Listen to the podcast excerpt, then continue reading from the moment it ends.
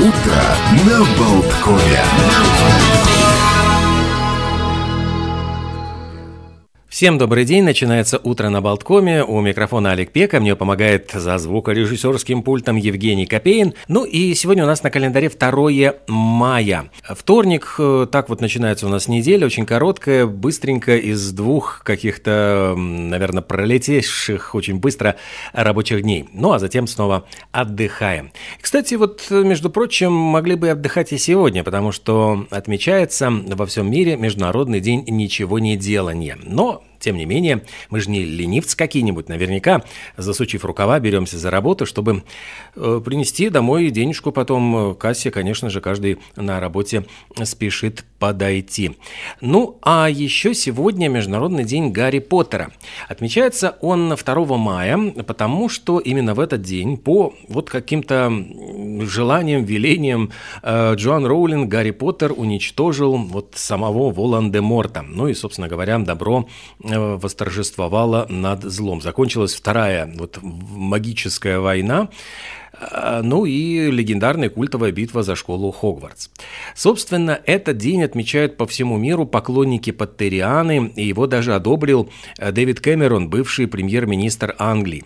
Во всяком случае, есть такой слух о том, что он якобы сказал следующее – Надеемся, что дети и взрослые будут вспоминать мужественный характер мальчика, который выжил. Мы также ценим тот вклад, который сделала для общества Джоан Роулинг. Помните, что «Гарри Поттер» — это не просто книги и фильмы. Это олицетворение победы добра над злом, и нам есть чему поучиться у этих книг. Так вот сказал бывший премьер-министр Британии.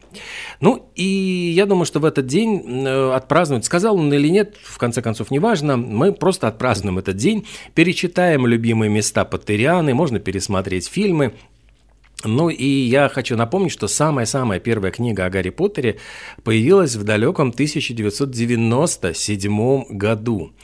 А самый читаемый из всех книг про Гарри Поттера является «Гарри Поттер и философский камень». Даже трудно себе представить, что Джоан Роулинг писала эту первую книжку, находясь ну, в глубочайшем кризисе, потому что книгу это отвергали, не хотели печатать ряд крупных издательств.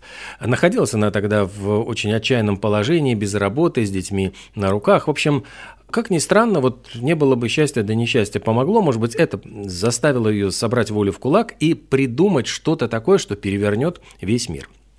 На самом деле, на Гарри Поттере уже выросло не одно поколение детей. В Британии есть э, даже э, такое предубеждение, что якобы он, многие верят, что он реально существовал, а 92% британцев признались, что прочитали хотя бы одну из книг про Гарри Поттера. Между прочим, собираются запустить, перезапустить всю эту историю и усиленно уговаривают Джон Роулинг стать э, продюсером, креативным продюсером этого сериала, потому что кроме восьми фильмов, которые были поставлены по этим книжкам, сказкам.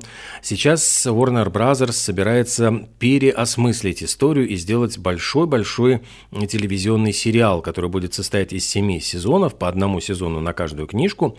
Ну и затем, э, вот пока еще неизвестно, кого выбрали на главной роли, кого утвердили. Э, вот пока никаких даже намеков на это нет, но тем не менее слухи ходят и интерес подогревается. Уже появился первый тизер еще не снятого и еще не существующего сериала. Так что если покопаетесь в интернете, можете найти. Еще один забавный праздник отмечается сегодня, это Национальный день трюфеля. Ну, э, сразу хочу сказать, что трюфель э, имеет два значения, и сегодня мы говорим не про те грибы, которые растут под землей, и которые там специально обученные собаки находят, и стоят, кстати, эти грибы безумных денег. Нет, мы сегодня поговорим о шоколадном десерте, в который добавляют и фрукты, и орехи, и какие-то кремовые всевозможные Ой, я аж даже слюной поперхнулся, добавочки. Этот праздник можно использовать для того, чтобы продемонстрировать свои кулинарные способности, попробовать приготовить самому трюфель. Ну или просто с друзьями, с семьей полакомиться трюфелями на славу. Считается, что вот эти шоколадные трюфели были изобретены Луи Дюфором в Шамбре в 1895 году. Он экспериментировал, искал что-нибудь интересненькое для вкусного рождественского угощения. Ну и получилось так, что он свернул из лакомства шарик, обмакнул его в растопленный шоколад, и так появилась эта э, конфета, это лакомство. А затем, уже спустя несколько лет, в 902 году, его родственник Антуан Дюфур э, привез рецепт в Англию и открыл там даже магазинчик где стал торговать вот этими трюфелями, и они с тех пор завоевали весь мир. Происходит это слово трюфель от латинского тубер, что означает шишка. Ну и, собственно, для того, чтобы приготовить его, там могут использоваться совершенно разные приправы, и шоколад, и всякие другие даже редкости. Э, так что давайте с вами, может быть, сегодня поэкспериментируем и объедимся трюфелями без всяких мук совести. Среди других праздников есть Всемирный день тунца, то есть тоже повод для того, чтобы, может быть, открыть баночку и приготовить э, салат с тунцом, ну или бутерброд с тунцом. День стихов на подушке, день осведомленности о цинге. Также в Соединенных Штатах Америки празднуется День брата и сестры, а в Испании отмечается День Мадрида, так что всех тех, вот, кто чувствует сопричастность к Испании, тоже поздравляем. А в Америке 120 лет назад, ровно 120 лет, родился Бенджамин Спок. Это очень популярный американский врач-педиатр, автор ну, знаменитых книг по уходу за ребенком. И на этих книгах Бенджамина Спока уже воспитано несколько поколений родителей. А в молодости Спок был прекрасным спортсменом, и даже он в 1924 году стал в Париже олимпийским чемпионом по академической гребле в составе команды «восьмерки». И, может быть, это действительно один единственный из чемпионов олимпийских, который добился всемирного признания совершенно в другой области, которая со спортом никак не связана.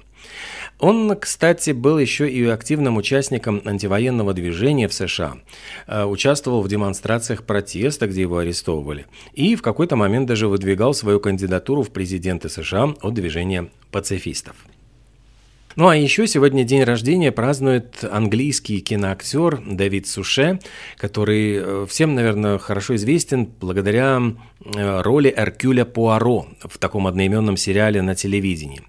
И самое забавное, что за несколько лет до того, как его утвердили на роль сыщика, и эта роль его прославила на весь мир, и многие считают, что это лучший Эркюль Пуаро вообще в истории, Суше снимался в э, телевизионном фильме, но играл не Пуаро, а инспектора Джеппа, который наоборот, всячески мешает Пуаро вести расследование.